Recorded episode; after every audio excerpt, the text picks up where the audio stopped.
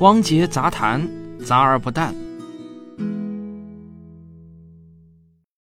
一说起黑洞啊，在你的脑子中首先会浮起的是什么形象呢？我估计呢，大多数人跟我一样，会有一个逐渐演变的过程。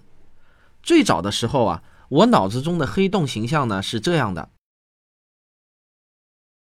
到了二零一四年，电影《星际穿越》上映后，我脑子中的黑洞形象就更新成了这样。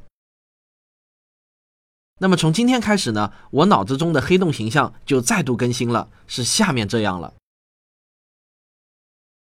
这就是 EHT 项目刚刚公布的真实的黑洞照片。这场发布会是北京时间二零一九年四月十日晚上九点正式开始的。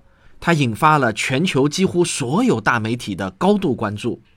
BBC 第一时间发出的报道是：科学家们十载努力，终于在今天公布了有史以来第一张黑洞的照片。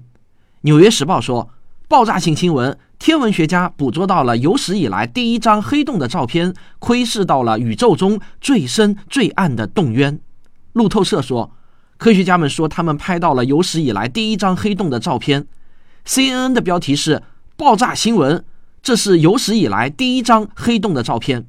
英国卫报的标题是“爆炸性新闻：太空领域的突破”，破折号首张黑洞照片公布，全球八架射电望远镜帮助捕捉到了图像。那这张照片到底是怎么被照出来的呢？我们来了解一下 EHT 的背景。EHT 的全称是。事件世界望远镜 （Event Horizon Telescope） 简称为 EHT。那它实际上啊是一个跨国的超大的望远镜阵列，成立于2012年。在它成立之后呢，全世界有很多大型的射电望远镜都加入了进来。现在呢，它已经成长为由三十多所来自十二个国家的研究机构参与的国际合作组织。2017年的四月。位于全球六个地区的八台射电望远镜首次进行了为期十天的全球连线观测。天文学家们希望通过这次观测获得人类历史上首张真实的黑洞剪影照片。那我们为什么要说是剪影呢？因为啊，黑洞本身并不发光，EHT 接收到的其实是黑洞周围的不可见光，也就是一点三三毫米波。下面啊，让我们通过一个国外的小视频来了解一下 EHT 的工作原理。朝着黑洞落下的气体会被加热到数十亿度的高温，使得事件世界看上去就像是剪影。爱因斯坦的理论能预测这个剪影的尺寸和形状。观测剪影的最佳波长约为一毫米，气体在这个波段辐射最明亮，而且毫米波也可以从银河系的中心直达地球的望远镜。接近黑洞时，光波看上去就像是池塘里的圆形涟漪，但当它们到达地球时，基本上已经是平面状的了。为这样的黑洞成像，需要口径像地球一样大的望远镜。EHT 利用世界不同地点的射电望远镜来模拟这个效果。每一台射电望远镜都收集并记录来自黑洞附近的无线电波信号。这些数据集合起来，构成了事件世界的图像。计划要成功，就需要所有的射电望远镜都在时间上同步。为了帮助你理解，我们用光学望远镜的镜面来做比喻。想象一下，全球各地的望远镜组成的 EHT 网络是一个巨大的抛物面镜，镜面有一些弧度。当平行光进入盘面时，会在特定的角度反射，并同时到达焦点。当 EHT 的每个观测点都在时间上同步时，它们的观测数据随后就能得到完美的修正。这与利用镜面修正收集到可见光的方法相同。如果镜子的表面不稳定，比如说震动，反射光就无法完美聚焦。对 eht 而言不稳定的信号就如同不稳定的镜面。为了保证稳定性 eht 使用了每数亿年只会误差一秒的原子钟。因为观测期间记录到的数据过于庞大所以不可能通过网络传输。Eht 的数据被记录在硬盘上这些硬盘寄回数据中心后再进行处理。在那里，一台超大型计算机负责汇总来自所有地点的数据，矫正数据，抵消光波到达每个望远镜的时间差。得到的数据可以用来制作放大率极佳的影像。随着加入 EHT 的射电望远镜数量越来越多，分布越来越广。事件世界的图片也将变得越清晰。经过了两年的数据处理，我们终于得到了这张来之不易的照片。让我们再好好的欣赏一下吧。Now we have to start with 当画面最终定格的时候，我脑子中反映出来的第一句话就是啊，哇塞，还真是有一个洞啊！爱因斯坦又胜利了。特别请大家注意的一点是啊。这次公布的黑洞照片，并不是此前外界普遍认为的银星的黑洞照片，而是距离地球五千三百五十万光年之外的 M 八七，也就是侍女 A 星系中心的黑洞。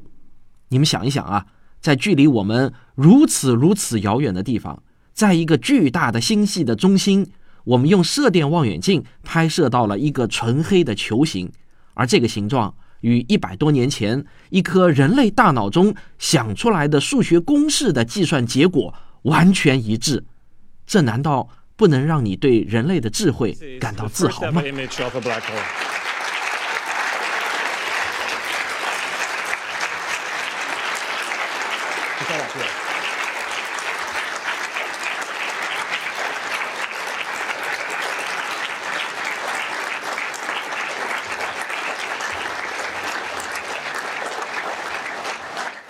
就像二零一六年引力波的大新闻出来以后啊，一下子就勾起了无数人了解爱因斯坦和广义相对论的兴趣。那这次黑洞的照片一公布啊，我相信也一定会勾起了大家对黑洞的兴趣。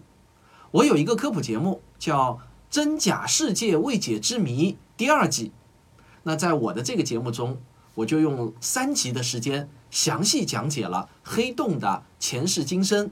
黑洞的内部有可能会是怎样？还有啊，霍金与黑洞的故事等等。我觉得，如果要了解黑洞，对于一个普通人来说呢，看完这三集节目，我觉得就够了。下面啊，我给大家选取其中的一段来播放一下，让你对黑洞有一个更深入的了解。我们先从对黑洞的最朴素的理解开始，一点一点走进真实的黑洞。牛顿发现了万有引力定律。他解释了为什么地球上的每一个人都觉得啊自己是头朝上脚朝下的，也解释了月亮为什么不会掉到地面上。我们每一个人都受到来自地球的吸引力，但这个吸引力其实啊并不是那么强大。我们只要双脚一用力就能跳起来，短暂的对抗地心引力。起跳的初速度越大，我们就能蹦得越高，在空中停留的时间也越长。当年呢，牛顿就计算出来，如果我们起跳的速度达到了七点九公里每秒的话，那么我们就永远也不会掉回地球了，我们会成为地球的一颗卫星，绕着地球转，就像月亮那样。而这个七点九公里每秒的速度啊，就被称为第一宇宙速度，也叫环绕速度，就是要从地球表面发射成为一颗环绕地球运动的卫星所需要的最小速度。理论上来说呢，任何星球啊都有属于自己的环绕速度。那这个七点九公里每秒的数值到底是怎么计算出来的呢？实际上啊，这个数值是根据牛顿的万有引力定律的公式推导出来的。它只跟两样东西有关，那就是星球的质量和体积，与我们自己本身有多重啊没有关系。环绕速度与星球的质量成正比，与体积成反比。太阳的质量和体积都要比地球大得多。太阳的环绕速度是二百二十公里每秒，当然，这个速度呢是相对于太阳的速度来说的，而不是相对于地球的速度。你看啊，这个数值就比地球的环绕速度的数值大了很多。这些知识啊，人类在牛顿时代就已经搞得清清楚楚了。大约两百多年前，有一位叫拉普拉斯的天体物理学家，他有一天啊就突发奇想，他想呢，假如有一个天体的环绕速度超过了光速。那么，岂不是连光都无法从这个天体上跑出来了吗？那这个天体岂不是变成全黑的了吗？他还动手啊，大致算了算，他算出来，太阳的半径如果缩小到只有三公里，那就意味着体积要缩小万万亿倍，它就会成为一颗这样不发光的恒星。但是拉普拉斯呢，仅仅只是随便想了想，并没有深究，他不认为宇宙中会有这样的恒星存在，只是一种纯粹的数学计算罢了。后来呢，他又知道了光是一种波，而不是由一个一个有质量的微粒构成的。所以呢，拉普拉斯就更觉得自己是胡思乱想了。用拉普拉斯的这种想法来理解黑洞，是一种最朴素的方法，也是大多数人能够理解到的层次。但是呢，这却并不是对黑洞的正确理解。接下去啊，我要给你讲一些高级货。拉普拉斯之后，光阴如梭，一晃就是一百多年过去了。时间走到了一九一五年，爱因斯坦大神把人类对宇宙的认识推进到了一个远超牛顿的境界。大神告诉人们，万有引力只是时空弯曲的一种表现形式罢了。牛顿的万有引力只是对时空弯曲本质的一个近似公式。如果太阳的半径真的缩小到了只有三公里，那万有引力公式就不适用了。要真正把时间、空间、运动、引力这些东西的相互关系给搞清楚啊，那就必须要用到一个超级烧脑的方程式，这就是爱因斯坦场方程。爱因斯坦的理论就是大名鼎鼎的相对论。一九一五年，正值第一次世界大战时期，在德国和俄国交战的前线，有一位年轻的德国炮兵上尉，他的名字叫史瓦西。他看到了爱因斯坦那个超级烧脑的方程式后啊，本能的就爱上了他。当其他物理学家还在质疑这个方程的时候，史瓦西已经开始了默默的计算。他花了很长的时间，终于找到了爱因斯坦方程的一个特殊解。他发现了一个惊人的情况，这个情况和拉普拉斯当年发现的情况啊，有着异曲同工之处。史瓦西根据相对论计算出来，如果把太阳压缩到半径三公里。或者把地球压缩到只有一个巧克力豆那么大，这时候，在地球或者太阳中心点的时空就会被弯曲到无穷大，就好像时间和空间在这个地方打了一个结，没有任何东西能够从它们的表面逃脱，连光也不例外。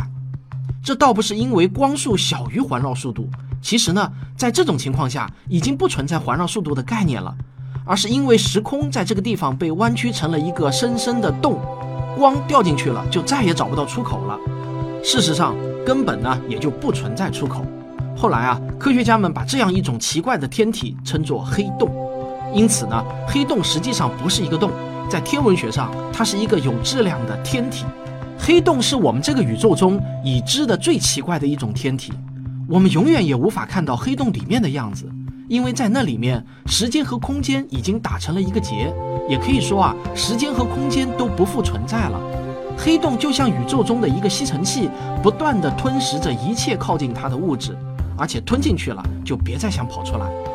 实际上呢，黑洞比你想象的还要怪异。所谓黑洞的大小啊，只是黑洞的中心到边界的大小，在那个黑乎乎的区域中，其实呢也是空无一物的。那你可能要感到奇怪了。物质都跑到哪里去了呢？其实啊，我刚才说把地球压缩到一个巧克力豆那么大，真实的情况是，一旦当地球被压缩到巧克力豆那么大的时候，就没有任何力量能够阻止地球继续收缩了，只留下一个黑洞洞的外壳。那么，地球上的物质到底跑到哪里去了呢？我只知道它们会一直一直收缩下去，永远也停不下来。那你一定要让我告诉你啊，到底最后会怎么样？我也只能回答你啊，对不起，我想到一半呢就已经昏迷不醒了。我求你别问了。如果你去问科学家啊，他们可能会这样回答你：这些物质啊，最后都会收缩成一个非常非常奇怪的点。我们把这个点呢叫起点。哎呀，年轻人，等你长大了就明白了，好吧？其实啊，我现在都长这么大了，也还是想不明白。如果觉得还没有看过瘾。可以在微信小程序“科学声音”中找到有专门讲黑洞的真假世界未解之谜的第二季。好，这就是本期杂谈，咱们下期再见。